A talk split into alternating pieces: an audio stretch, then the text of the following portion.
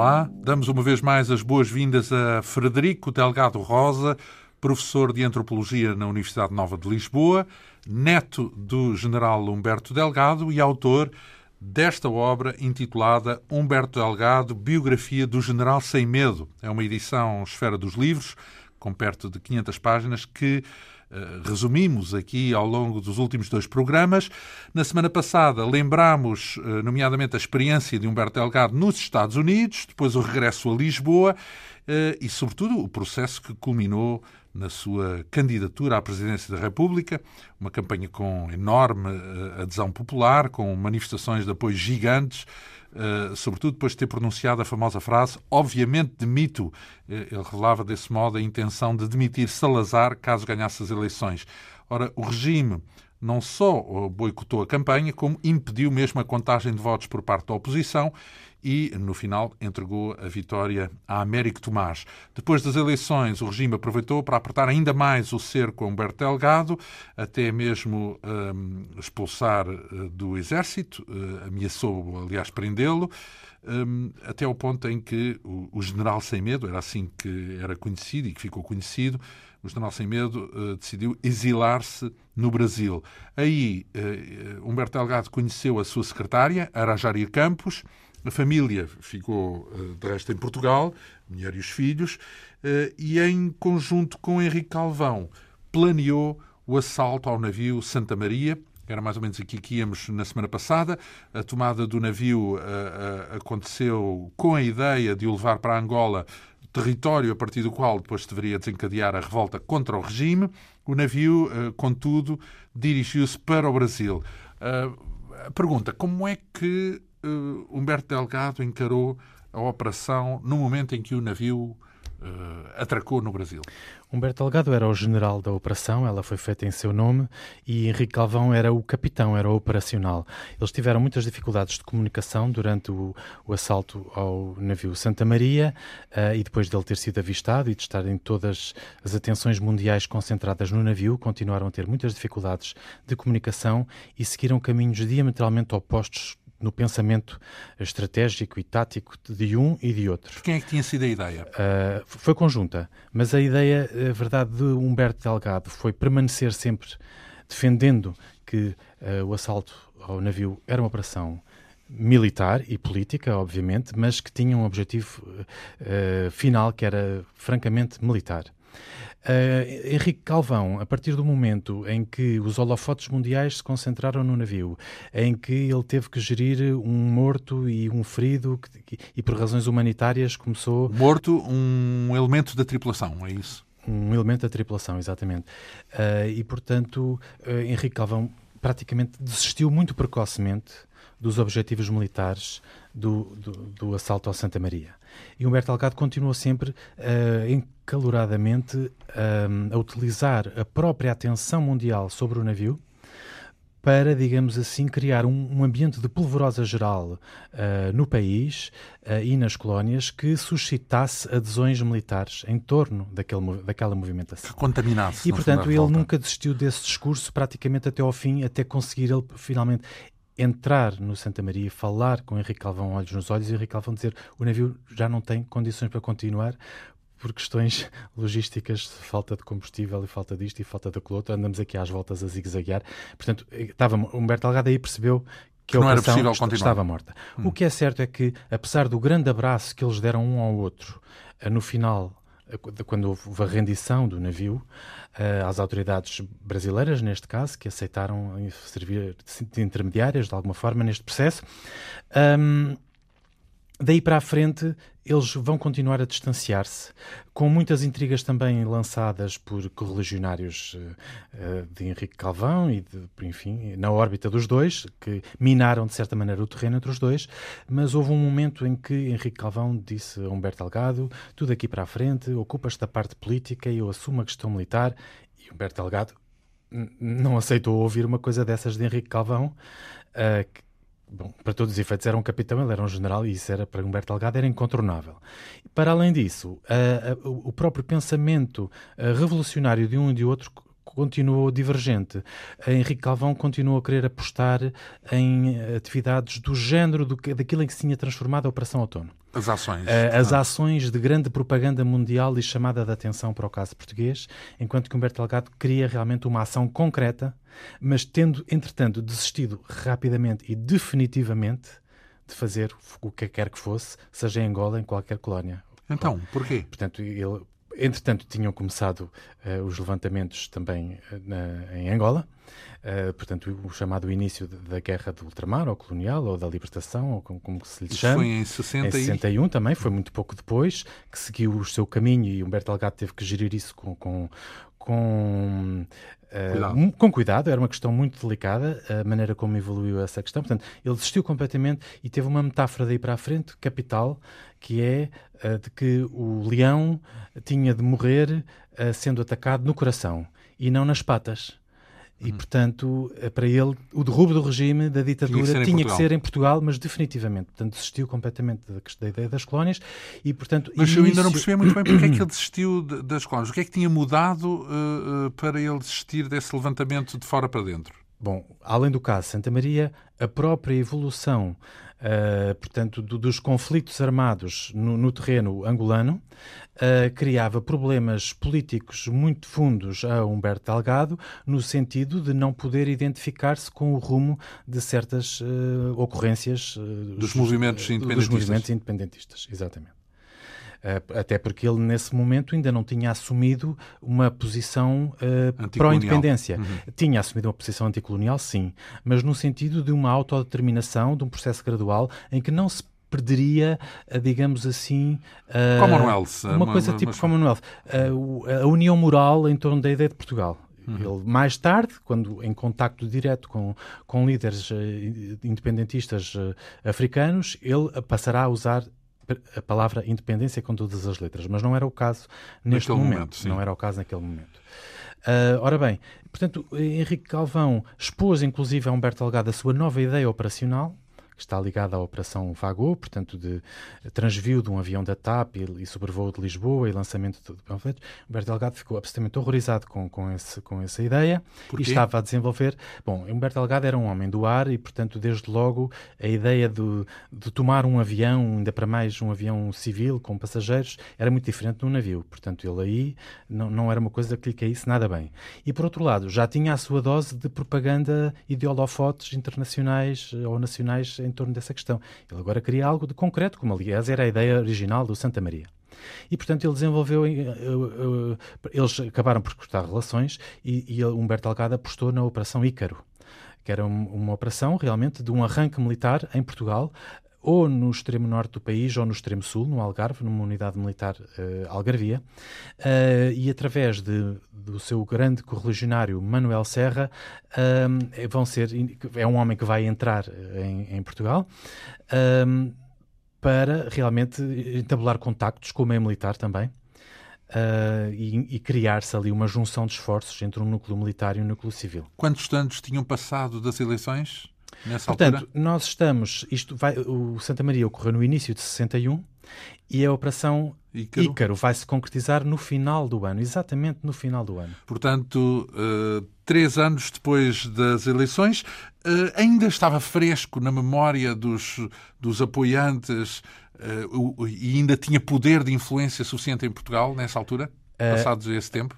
A Operação Ícaro vai se concretizar naquilo que ficou conhecido como a Revolta de Beja, que foi para todos os efeitos o, o, grande movimento precursor do 25 de abril de 1974. Falhou, foi malograda, mas a Revolta do Beja, Humberto Algado deu-lhe a maior importância uh, pelo facto de ter havido homens dispostos a pegarem armas, a darem a vida pelo arranque militar decisivo. Mas a minha ideia, a minha pergunta era se o povo já tinha esquecido ou não em É que uma coisa está relacionada com a outra. Sim. Uh, a revolta de Beja vai ser a comprovação cabal de que realmente o povo não tinha esquecido Humberto Delgado.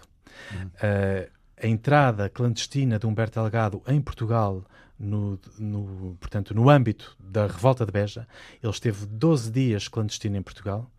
Uh, isso teve um impacto, foi uma chicotada uh, psicológica muito grande, porque ele tinha prometido ao povo português: eu voltarei.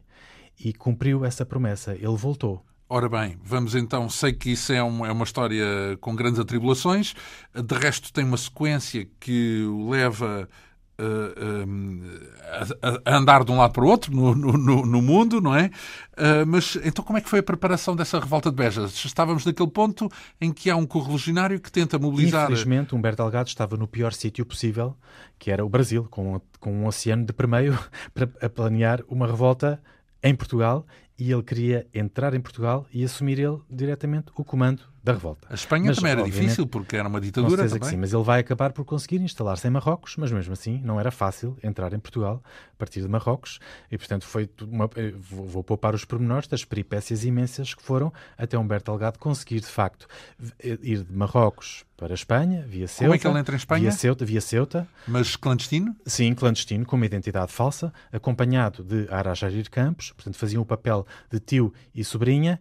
Uh, ele, aliás, disfarçou-se, pôs uns óculos de forte graduação, um bigode, uh, fingia que, que ia aleijado dos pés e, e portanto, Quem é eles preparou os documentos? Atravessaram... Tinham uns documentos falsos. Sim, exatamente. Portanto, Preparados... Pronto, teve, teve realmente colaborações não é? No, no, terreno, em Marrocos, que lhe permitiram esse passaporte.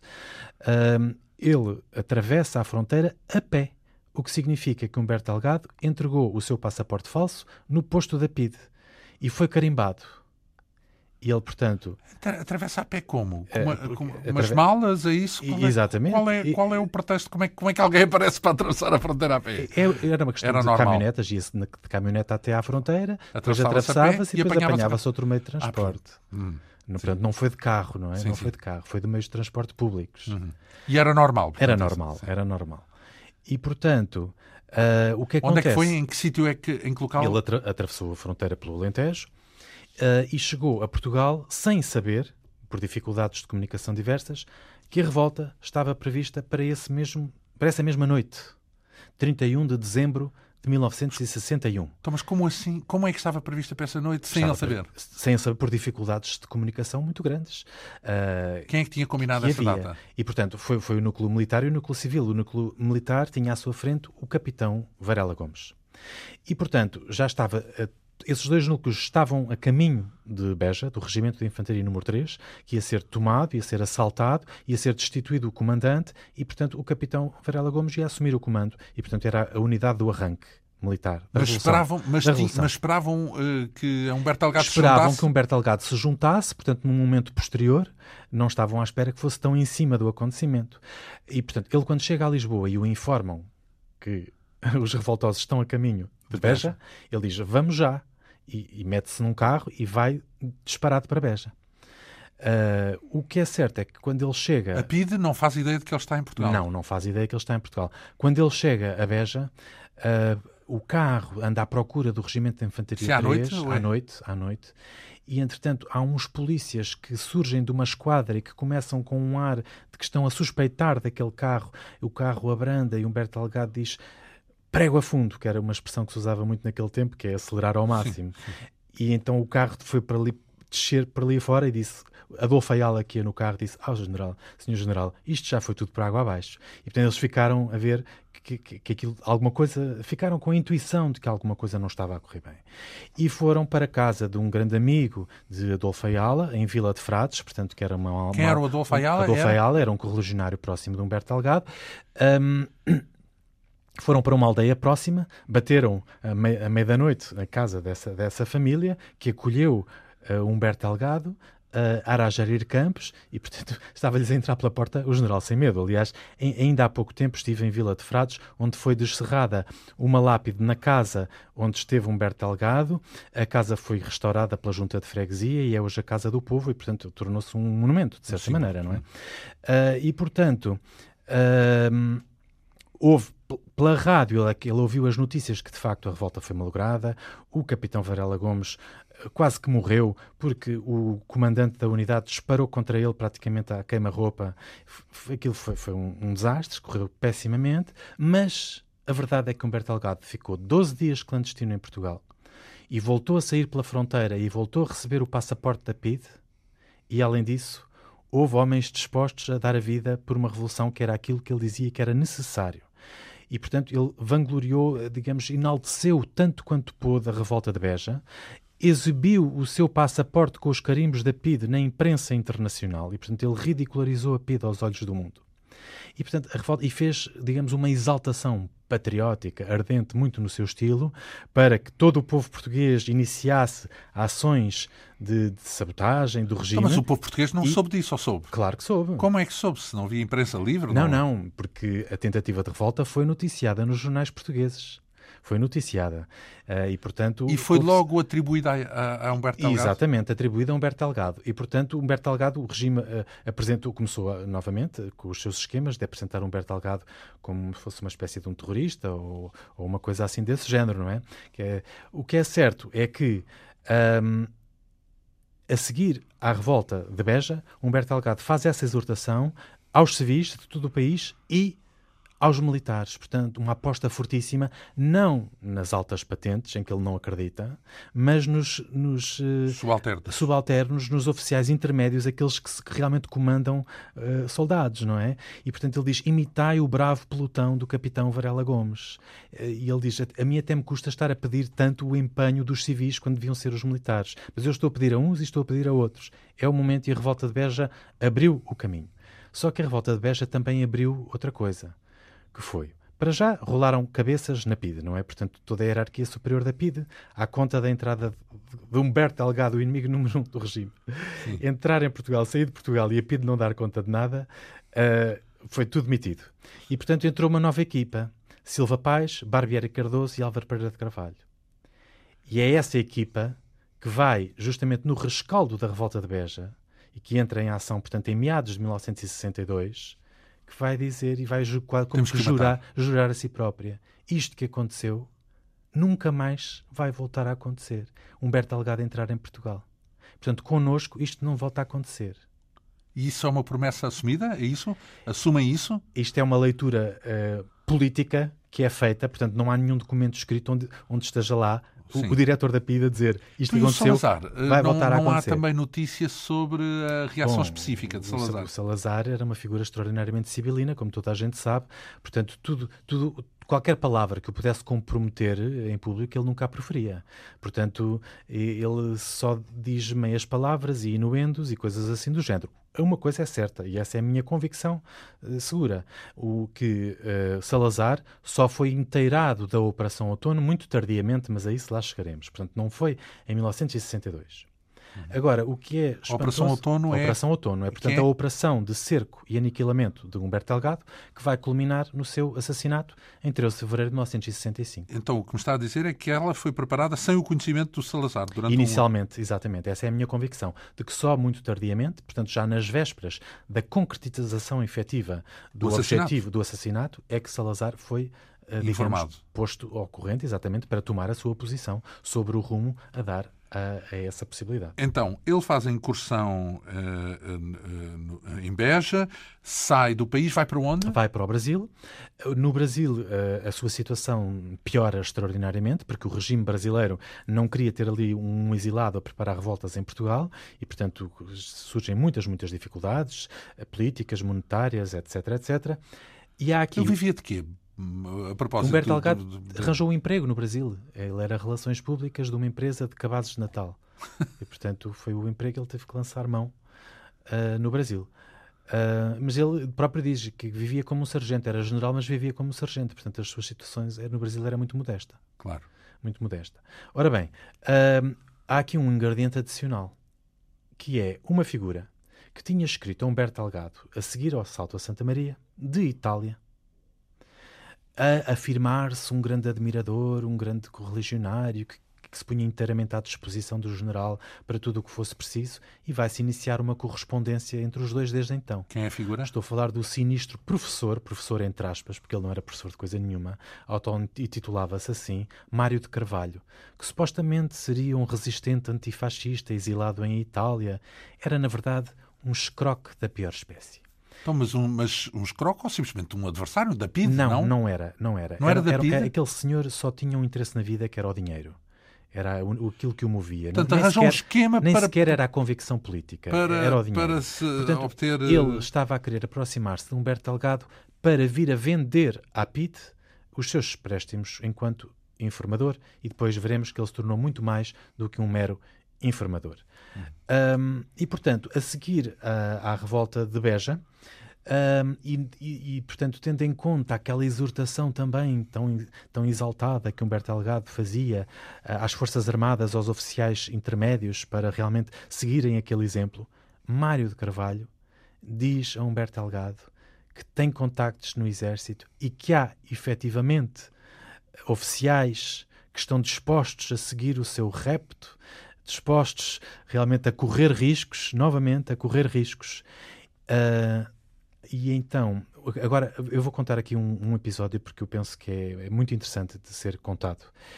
É que uh, Mário de Carvalho iniciou com Humberto Delgado nessa fase uma troca de correspondência que começou a incluir documentação propriamente daquele universo de uh, militares revoltosos, militares dissidentes. Portanto, correu riscos enormes aquele senhor Mário de Carvalho. Documentação que falava de núcleos de comando, disto e daquele outro. Não dizia nomes, não é? Dizia, ou se dizia, então, dizia que eram inventado, nomes cifrados. Não, não era inventado. Tudo aquilo era uma invenção pura e simples do Mário de Carvalho. Agora, imagine-se como isto é extraordinário. Ele, portanto, nesta fase ainda não tinha nada a ver com a PID, não, não estava ao serviço da PID, mas a correspondência revolucionária, supostamente revolucionária, entre Mário de Carvalho e Humberto Delgado foi parar às mãos da PID. E a PID acreditou que alguma coisa muito perigosa estava a passar e que tinha ali uh, uh, Roma, em Itália, um epicentro. Isto é extraordinário. Porque muitas vezes as pessoas dizem: Ah, mas como é que Humberto Delgado acreditou nisto e acreditou naquilo? A, a própria PID acreditou. Sim. A própria PID acreditou. E, portanto, o que é. E acreditou porquê? Porque houve um outro, houve uma pessoa, um italiano, que era uma figura, esse sim, do, do, do, da esfera antifascista italiana, um, chamado Ernesto Bisogno, que se fazia passar também por amigo do Mário de Carvalho, mas na verdade não era amigo coisa nenhuma, que entrou em casa do Mário de Carvalho, fotografou a documentação dele e enviou para a PID.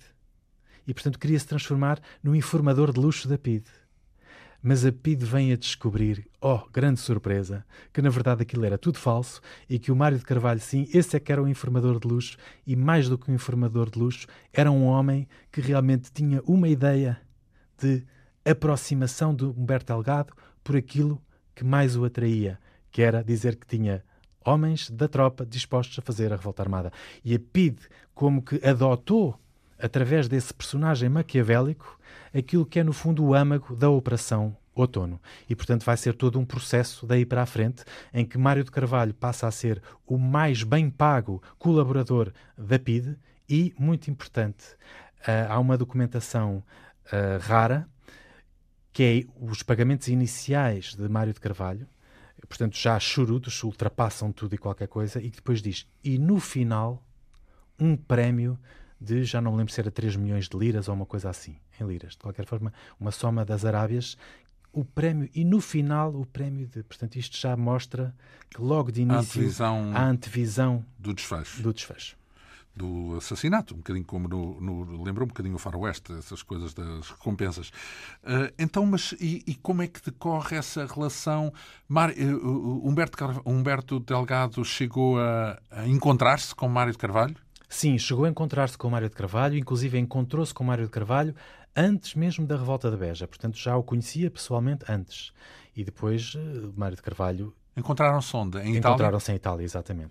Depois, há uma ida que é relativamente importante, porque é o início, vá lá, da epopeia, uma ida para Argel, não é? Uh... Sim, essa questão da Argel é crucial porque uh, Humberto Delgado já só quer é deixar o Brasil o mais depressa possível.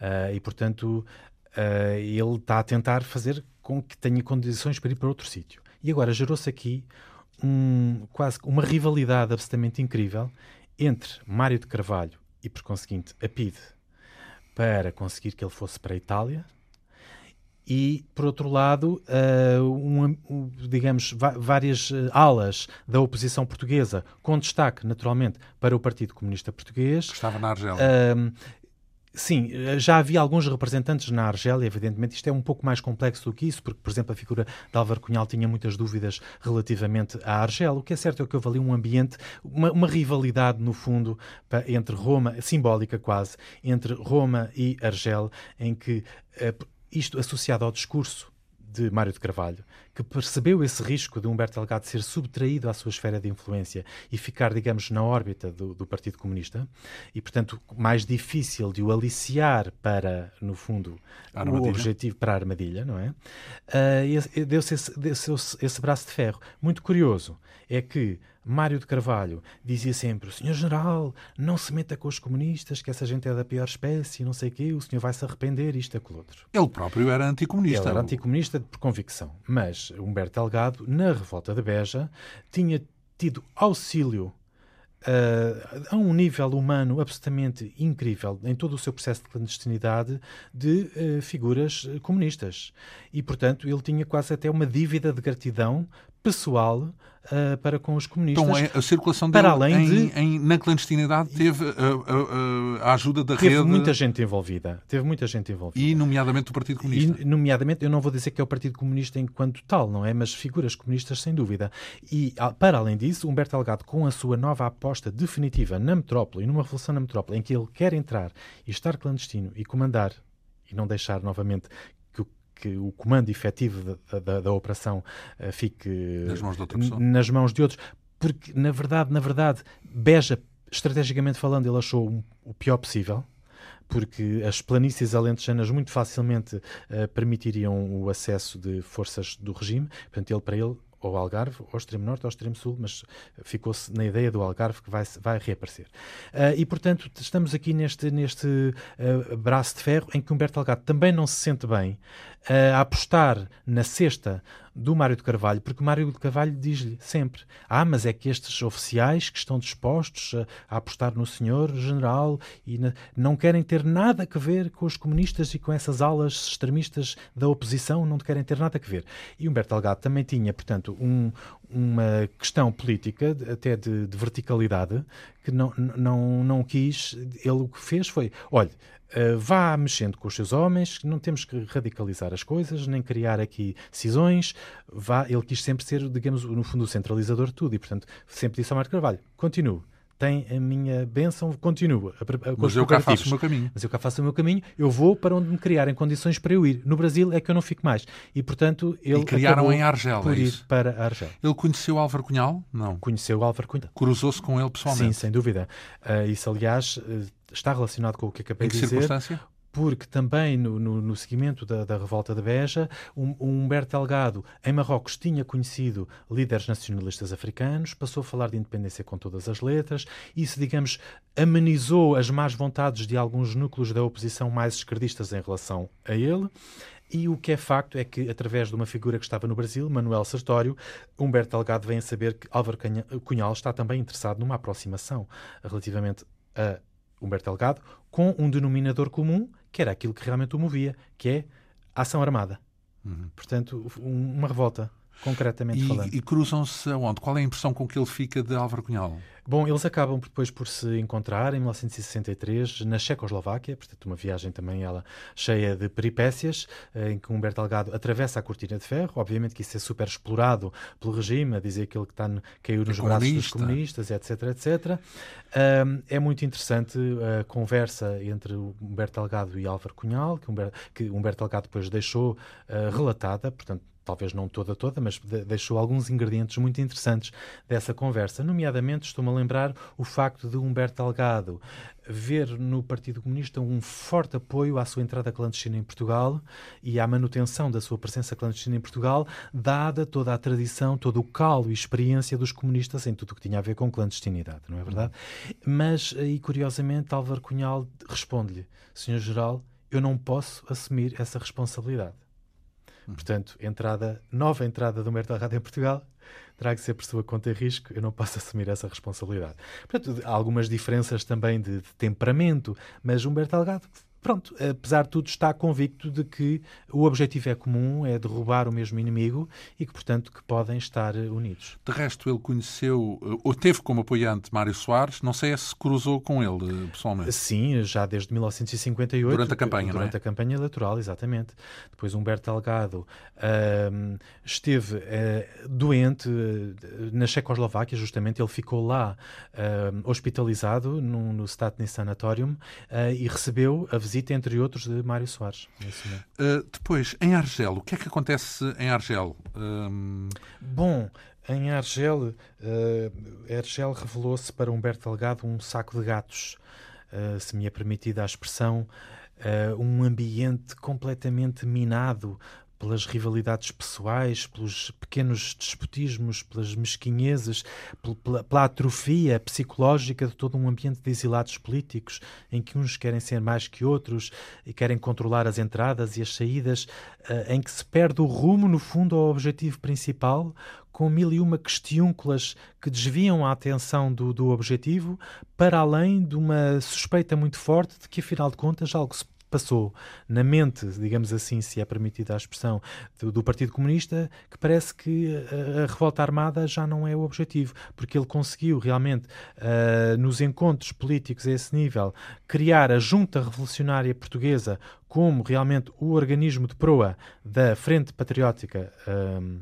libertação nacional e, portanto, eh, parece que de revolucionário que só tinha o nome na, na, cabeça dos outros. E, portanto, que ele é ali o único a querer puxar eh, o carro da, da revolução Então ficou desiludido com essa Ficou muito desiludido por todos estes ingredientes, portanto, criaram-se situações verdadeiramente intransponíveis de, de, incompatibilidade. Ele não tinha o apoio do regime argelino, de Ben Bella? Uh, o apoio do regime de Ben Bella era um apoio, sem dúvida nenhuma, a Humberto Delgado, mas Ben Bella era uma personagem que estava também condicionada pela Guerra Fria e, portanto, por uma série de complexidades políticas internacionais, uh, questões relacionadas também com a própria União Soviética e, portanto, se houve, de facto, eu não sou, não sou historiador do, do pensamento da União Soviética e das suas relações com o Partido Comunista Português, mas se houve, de facto, uma alteração em que a Junta Revolucionária Portuguesa, na perspectiva desse lado da oposição, de revolucionária só tinha o nome, ou, ou, se não era para já, ou se era para daqui a muitos anos, quando estivessem criadas condições para uma, uma mudança para Foi um regime não propriamente fundo. democrático, mas comunista, obviamente que Humberto Delgado não podia ir atrás. Ele queria uma coisa no imediato, para já, com homens dispostos a ir em frente, e isso, de facto, não encontrou em Argel. Depois de, de Argel, ele de algum modo vai parar eh, a França, a, a, a Paris. Há uma conferência uh, que revela no seu livro no Hotel Comartin. Bom, que conferência é, é essa? A, a, a, chamada Conferência do Hotel Comartin foi, na verdade, um encontro ultra secreto e vem justamente no melhor momento, melhor ou pior. Melhor para a PID, pior para Humberto Delgado. Mas o que aconteceu é que quando Humberto Delgado, portanto, já entrou em total rota de colisão com uh, os outros exilados portugueses em Argel e com o Partido Comunista, em que ele já deixou de acreditar que há ali uma verdadeira intenção uh, revolucionária com uma aposta no universo militar e para já, no imediato, uh, além de todas as questões de, de incompatibilidades geradas em Argel, ele recebe de Mário de Carvalho correspondência, imagine-se, assinada por um brigadeiro do exército português, Falso, é isso? O Brigadeiro Martins Leitão é mais, é mais maquiavélico do que falso. Era uma pessoa, era um homem que estava morto. Tinha morrido em. Lisboa. Um, e só a PIDE é sabia que ele tinha morrido e utilizou esse nome, um, portanto, um brigadeiro, a dizer: Senhor General, temos homens, eu estou às suas ordens, queremos um encontro. E, portanto, Humberto Algado, uh, nesse ambiente, diz: Bom, parece que está chegado mesmo o momento de eu apostar nos homens do Mário de Carvalho e desistir da Argel de uma vez por todas. E, portanto, ele vai uh, encontrar-se em Paris com Mário de Carvalho e com um homem vindo de Portugal que supostamente era um agente de ligação com esses militares. Era um movimento, curiosamente, a que se dava o nome, é tudo falso, não é? Era a chamada a nova oposição. Esses militares dissidentes eram a nova oposição na documentação falsa forjada pelo Mário de Carvalho e pela PIDE. E, portanto, uh, em dezembro de 1964, Humberto Delgado está uh, no hotel com Martin, com Arajarir Campos, com Mário de Carvalho e entra o alegadamente o doutor Ernesto Castro e Souza, que seria um advogado, que seria o agente de ligação aos militares. Na verdade, era o subinspetor da PIDE, Ernesto Lopes Ramos. Uhum. E é nessa reunião que fica acordado um encontro para o dia 13 de fevereiro de 1965, na estação de Badajoz, entre Humberto Delgado e os militares, os, os militares, que eram agentes da PIDE, uhum. e dos de Portugal revoltosos. Portanto, era suposto o crime acontecer em Badajoz ou ainda, ainda já estava previsto também aquilo que depois veio a acontecer no meio de uma estrada, num ermo? Essa... Já estava previsto que não era, obviamente, em Badajoz, isso já estava completamente fora de questão, seria sempre num, num descampado, uh, mas, portanto, a ideia era. O dispositivo o da armadilha já estava. Exatamente, o Ernesto Lopes Ramos ia buscar o general e levá-lo ao encontro dos outros. Então, como é que acontece? Partimos, digamos, aqui para um dos momentos essenciais da narrativa do seu livro, que é do assassinato, que neste momento eh, creio que já é conhecido em detalhe com, todo, com todos os testemunhos que foram uh, ouvidos, eh, até já depois do 25 de Abril, também, durante o próprio julgamento. Um, como é que acontece? Portanto, ele uh, é, é, então, nessa, nessa reunião em Paris, é convocado uma data para um encontro em Badajoz. Como é que ele entra em Espanha, já agora? Ora bem, entra clandestino? Sim, Humberto Delgado entra em Espanha novamente via Marrocos e Ceuta, como tinha acontecido na revolta de Beja. Há aqui um aspecto interessante que já agora eu gostaria de salientar. É quando o encontro está marcado, para o dia 13 de fevereiro, que Silva Paz vai comunicar a Salazar uh, o encontro. Uhum. E, portanto, revelar a Operação Outono a Salazar mas revelar já incluindo a intenção de matar uh, Humberto Delgado? Ora bem, uh, depois do 25 de Abril, Silva Paz deixou em tribunal o seu testemunho sobre esse encontro. E, naturalmente, uh, ele agarrou-se àquilo que, que todos os pitos se agarraram no fundo, que era a tese de que a Operação Outono não pretendia assassinar Humberto Delgado, mas sim raptar Humberto Delgado. Raptar? Prender? Raptar, prender.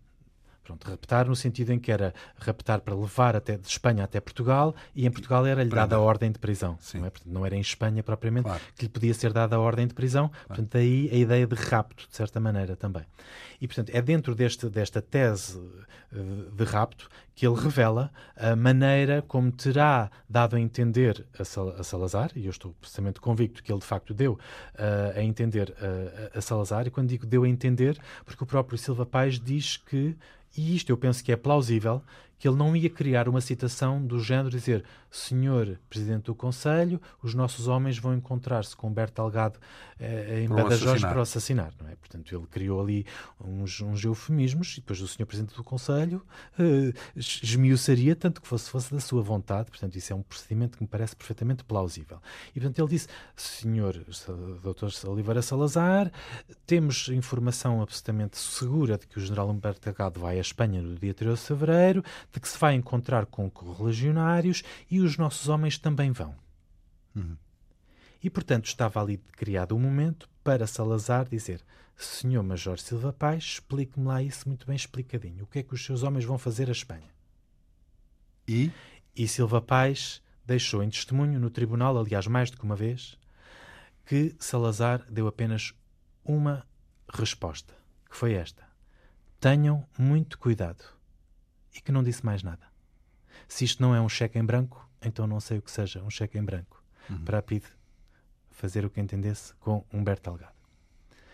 Bom, mas regressando então propriamente. Tenham muito cuidado, portanto, como interpreta é não deixem vestígios, Sim, não arranjem lá a maneira de não se saber. Para além disso, isto não... tudo aconteceu no momento em que o ódio de Salazar por Humberto Delgado não podia estar em maior expoente. Por causa da revolta de Beja. Não da, só pela da... revolta de Beja. Isso, isso sem dúvida que sim. Isso, é, isso aí não é só ódio, aí é medo.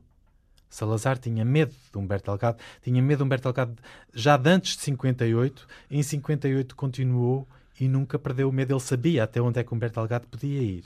Portanto, não, não haja dúvidas que Humberto Delgado era o inimigo número um de Salazar. Não haja quaisquer dúvidas quanto a isso.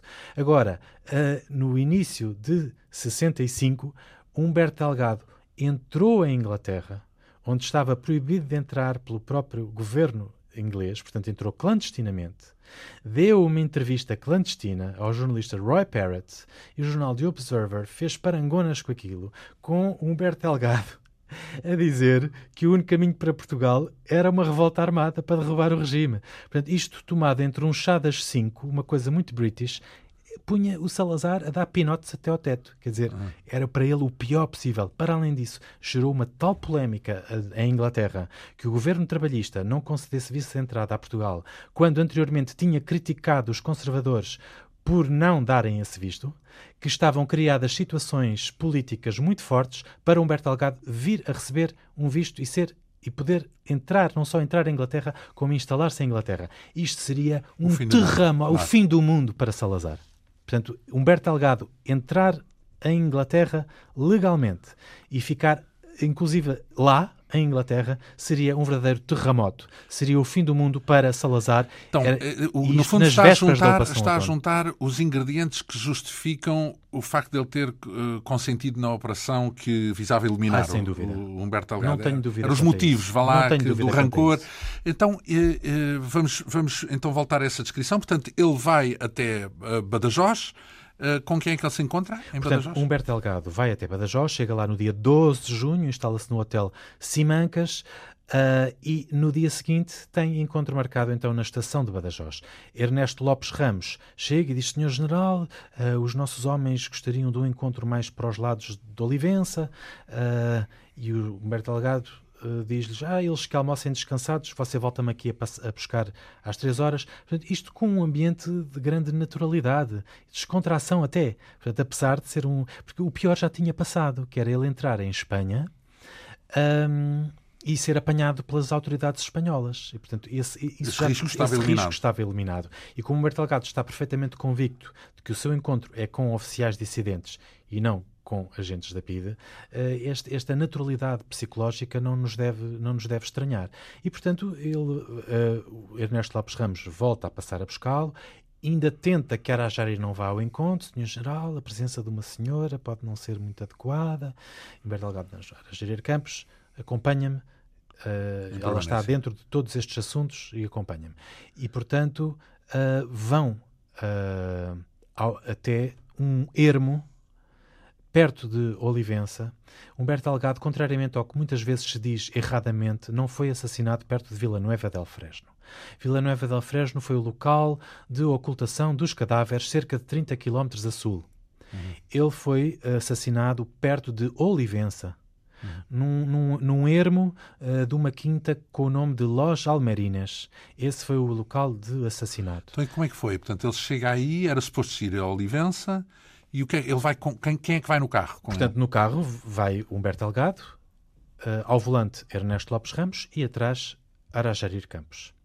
Hum. Uh, e portanto, quando eles chegam, Humberto Delgado pergunta uh, qual dos, dos senhores é o coronel. Quando eles chegam a quem? Quando chegam àquele ermo onde estava o outro carro, onde estava o outro carro. No outro carro quem é um que um estava? Opel Record. No outro carro estava o chefe da brigada, Rosa Casaco. Estava aquele que foi o o autor, o autor material do homicídio, Casimiro Monteiro, e estava Agostinho Tienza. Portanto, eram quatro, Três agentes. Quatro, com Ernesto Lopes Ramos, eram quatro elementos que compunham a brigada. Hum. Humberto Delgado pergunta qual é o coronel. Ernesto Lopes Ramos diz que o coronel é o Rosa Casaco, não é? O Rosa Casaco. Ser mais velho, é isso do que os Bom, outros? Era o chefe da brigada, porque Sim. importa. Sim. O que é certo é que Humberto Delgado sai do carro e vai avançar e quem passa à dianteira não é Rosa Casaco, mas sim Casimiro Monteiro. E, portanto, dá-se o clímax do crime. E, contrariamente ao que muitas pessoas possam pensar, o clímax do crime não está nem de todo, nem de perto, apurado no julgamento que ocorreu em Portugal após o 25 de abril de 1974. Então, quais são as duas versões que existem? O julgamento uh, chamado de Santa Clara, do Tribunal de Santa Clara, portanto, um tribunal militar, porque, segundo leis pós 25 de Abril, uh, os elementos da PID eram julgados em tribunal militar, foi uma farsa. Foi uma farsa que distorceu toda a verdade do crime, inclusive a verdade material do crime. Então, mas vamos às versões. Qual é essa versão de tribunal? A versão final do tribunal é que, uh, desobedecendo ao objetivo da Operação Outono, que era meramente um rapto e não um assassinato, o senhor Casimiro Monteiro num impulso homicida que a própria, uh, os próprios juízes nem explicam sequer, num impulso homicida disparou Avançou para a frente e disparou. E disparou por sua própria iniciativa, sem que os outros elementos da brigada tivessem nada a ver tipo, com o assunto. À queima-roupa, em suma. E sem que eles pudessem sequer fazer fosse o que fosse, terá disparado um tiro que terá entrado pelo maxilar de Humberto Delgado e saído pela base do crânio. E Humberto Delgado caiu morto, em seguida matou Arajarir e, portanto, os outros já não puderam fazer mais nada.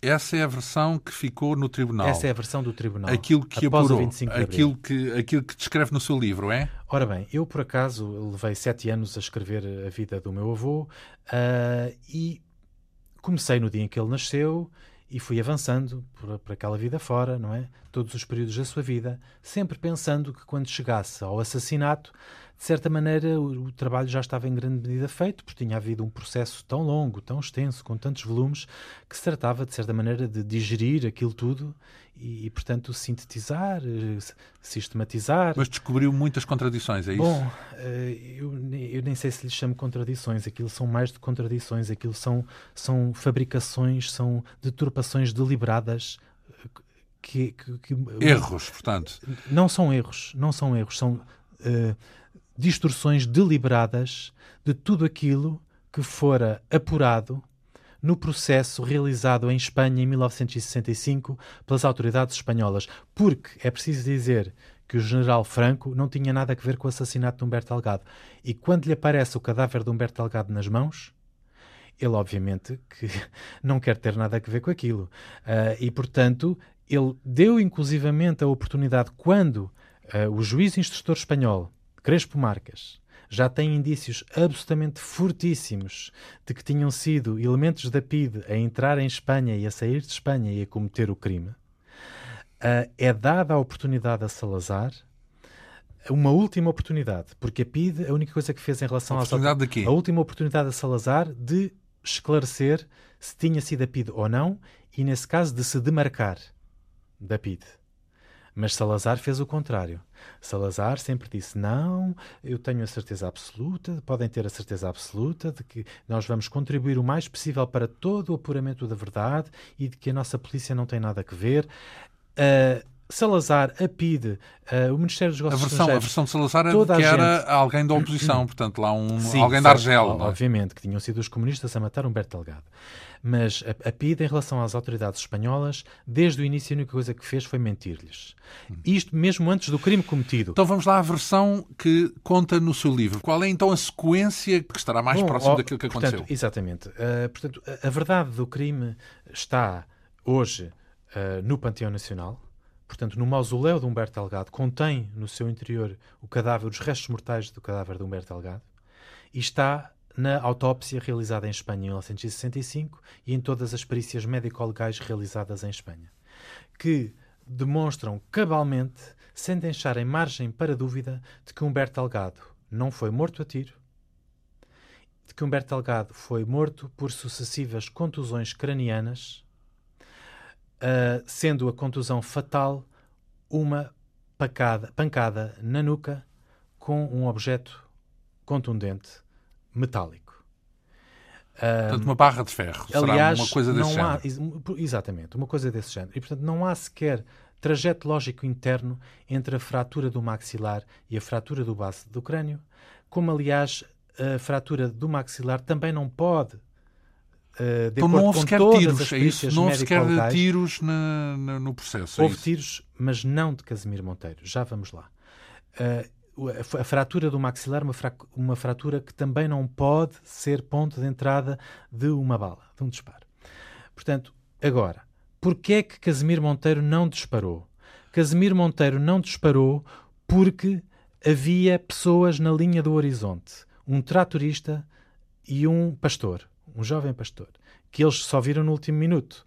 Eh, e, portanto, desatar ali a fazer uma barulheira seria muito mau, não é? Que eles nem sequer tinham como provar perante as autoridades espanholas que eram agentes da PID. Portanto, optou-se por um crime silencioso. Só que o crime não foi silencioso, mas não foi, mas porque Humberto Delgado sacou do seu revólver Então, mas o que é que aconteceu? Vamos lá ver. Então vamos lá à narrativa, porque é, é melhor para compreendermos de uma forma direta. Eles saem do carro, eh, encontram uh, a brigada, três elementos da brigada, porque o quarto estava no, no seu próprio carro, uhum. não é? Uh, o Ernesto vinha com o próprio uh, delegado e com a secretária. Do outro lado estava o chefe de brigada, Rosa Casaco, mais Casimiro Monteiro. E Agostinho Tienza. E Agostinho Tienza. quando se vão aproximar uh, Casimiro Monteiro dá um passo em frente. E... Exatamente. Portanto, os dois homens estão muito, muito perto um do outro. Até poderá ter havido, e aliás, uh, há, há, o testemunho de, de, Ernesto Lopes Ramos vai nesse sentido, que eu considero que é o único testemunho verdadeiro dos elementos que estiveram em tribunal. O único verdadeiro é o de Ernesto, Castro, uh, Ernesto Lopes Ramos, que diz que houve realmente um corpo a corpo entre o Humberto Delgado e Casimiro Monteiro, que quando Humberto Delgado puxou uh, do seu revólver, Casimiro Monteiro coartou-lhe muito rapidamente os movimentos e puxou-lhe a mão, o, o, o, braço, a mão para cima, Humberto Delgado uh, continuou a disparar, portanto, para dar alerta, não é?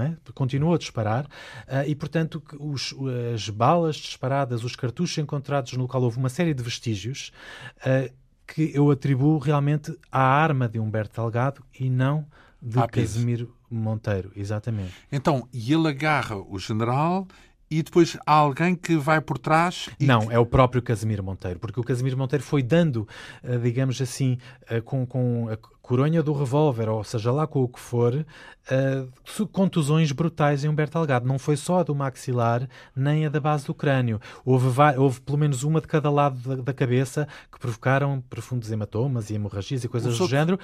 Uh, e, portanto, até uma pancada fortíssima no maxilar que o terá feito tombar por terra, e é quando ele tomba por terra que vai a pancada definitiva, a pancada fatal. Uhum. Uh, o que é que acontece? Os outros elementos não intervêm nesse, nesse confronto físico? Ora, justamente, isto não é um crime imediato, não é um assassinato instantâneo. Isto é uma coisa com um elevado grau de, de, consciência de sofrimento por parte de Humberto Delgado e que faz com que se coloque a pergunta: então e os restantes membros ficaram pávidos ou impávidos? Fizeram uma coisa ou não fizeram? Uh, isto, no fundo, só para dizer que uh, os juízes do Tribunal de Santa Clara uh, rejeitaram liminarmente, portanto, a verdade material do crime, porque ela implicava forçosamente os outros elementos da Brigada e, nomeadamente, o superior hierárquico da, da Brigada, Rosa o chefe da Brigada, Rosa Casaco. E estando Rosa Casaco implicado, os seus superiores superiores hierárquicos também estão. Portanto, até chegarmos ao diretor Silva Paz e, e a Salazar. Salazar. Portanto, o julgamento após o 25 de Abril foi todo foi ele feito para ilibar Salazar do assassinato de Humberto Delgado. Então, mas e o que é que aconteceu de facto no terreno? Uh, o que é que Rosa Casaco fez e o que é que Humberto Delgado, Rosa Casaco assistiu à concretização do crime por um fascínio, um, um, assassino profissional, que era Casimiro Monteiro, que estava na brigada justamente para... para e Arajarir, eh, o uh, que é que acontece nesse Bom, instante? Uh, o cadáver de Arajarir sofreu, uh, portanto, após a sua inumação, como é que eu hei de dizer isto de uma forma que não seja chocante? Foi devorado por animais uh, silvestres ou silvestrados, partes substanciais do cadáver, incluindo a lesão fatal ou as lesões fatais. Portanto, não e, portanto, não é sabe exatamente, pode ter sido estrangulada, pode ter sido desventrada, nós não sabemos exatamente. Os homens ouviram os tiros, os tais pessoas que iam ao O tratorista ia a trabalhar, diz que só ouviu um disparo, possivelmente quando desligou o trator a meio do trabalho ou coisa assim, mas foram vários disparos. Uhum. Exatamente. Eles depois pegam nos cadáveres, uh, já estão cadáveres, Zarpam dali para fora e, e, vão para Vila Nova e, del Fresno. E vão, exatamente, até um, um caminho de contrabandistas perto de Vila Nova del Fresno, onde existe hoje um monumento, que é um monumento único, luz ao espanhol, não é? Depois, no exato local onde foi encontrado o cadáver de Humberto Delgado. Foi encontrado muito tempo depois? Não. Foi encontrado no dia 24 de abril de 1965. Portanto, dois meses depois. Foram dois rapazes que estavam a caçar pássaros que encontraram por efeito, porque aquilo foi o grande Mas erro da PIDE, foi ter escolhido um local que, na verdade, embora nesse ano por ser um ano muito seco, não, não deram conta disso, era sujeito a grandes enxurradas pluviais e, portanto, descobriu o cadáver. Aquilo, isso e os agentes naturais, incluindo os tais animais, que exumaram partes do, do cadáver, contribuiu para a sua então, mas quer dizer que durante esse período ninguém sabia, não se fazia não, ideia do que é não, é que, de onde andava. Não, não ninguém sabia. desconfiou de que ele estivesse morto, por exemplo. Sim, desconfiou-se, sem dúvida nenhuma, que se desconfiou que, que ele estava mas morto. não havia a prova e, portanto... Não, não havia a prova. E, e o que é que aconteceu quando foi divulgado finalmente o que lhe aconteceu? divulgada a sua morte? Bom, eu gostaria, talvez, para, para de certa maneira rematarmos isto com aquilo que é uh, algo capital, que é a relação entre o ditador Salazar e o assassinato de Humberto Delgado. Uh, Salazar está perfeitamente ciente de que foi a PIDE que assassinou Humberto Delgado. Deu a ordem ou não? Uh, eu não vou dizer que ele deu a ordem mas foi preto no, no branco, conivente, que é? ele deu a ordem preto no branco, mas que ele deu um cheque em branco à PIDE quando Silva Paz lhe disse que os PIDs iam à Espanha em, e, iam à Espanha quando o Humberto Delgado também ia. não aconteceu nada. Ele deu um Ou cheque aconteceu. Uh... Salazar era suficientemente prudente para não correr o risco de que alguém tivesse ouvido ou qualquer coisa do género. Portanto, ele não ia dar a ordem, matem-me esse senhor. Portanto, o que é que aconteceu um a Rosa Casaco ainda antes do 25 de Abril? Ou não aconteceu nada, portanto? Não uh, houve nenhuma... Não, não. Portanto, o Rosa Casaco não esteve presente no tribunal, foi um réu rebelde. Não, falamos antes do 25 de Abril, do tempo ainda Justamente, isso é muito interessante, porque não aconteceu nada aos pits. Se aquilo tivesse sido um erro, uma coisa... Ou à revelia, à revelia certamente que seriam castigados, não, não, é? Mas óbvio, não, não aconteceu nada. Portanto, mantiveram-se todos nos seus lugares, não houve problema nenhum com essa gente. Uh, portanto, isto só para dizer que Salazar cometeu o crime de encobrimento de homicídio perante os telespectadores, portanto, aos ecrãs da RTP, ele disse e cometeu não só o crime de encobrimento de homicídio, como, como assassinou segunda vez Humberto Delgado num assassínio de caráter tentado, um tentado assassínio dizendo de caráter, que... dizendo que Humberto Delgado uh, estava disposto a, a entregar-se às autoridades portuguesas e a delatar os seus correligionários e a contar tudo, e que por essa razão os seus correligionários o tinham matado. E, portanto, isto, da boca de um chefe de Estado como Salazar, revela o seu verdadeiro rosto àquelas pessoas que ainda hoje acreditam que Salazar é uma figura sacrossanta. Portanto, Salazar era isto. Era uma pessoa que foi capaz de uh, dizer que Humberto Delgado, o homem mais vertical que existia, uh, ia delatar os seus correligionários. Ora bem, se calhar isso ainda, essa, esse assassinato de caráter ainda é o que mais uh, é insultuoso, tendo em conta o historial e o que passou e tudo o que fez para tentar, uh, no fundo, eliminar a influência e a, e a, vida até de Humberto Delgado. Tudo isto está contado em factos, digamos assim, ou em relato, em narrativa neste livro intitulado Humberto Delgado, Biografia do General Sem Medo, que o nosso convidado assina, Frederico Delgado Rosa. Ao longo de três programas, três horas, eh, tivemos a ocasião de hum, relatar o essencial desse percurso de um homem que foi a principal figura eh, da oposição concreta ao eh, Estado Novo e ao regime salazarista. Muito lhe agradeço esta vinda aqui à Rádio Pública. Obrigado também, Frederico João. Delgado Rosa.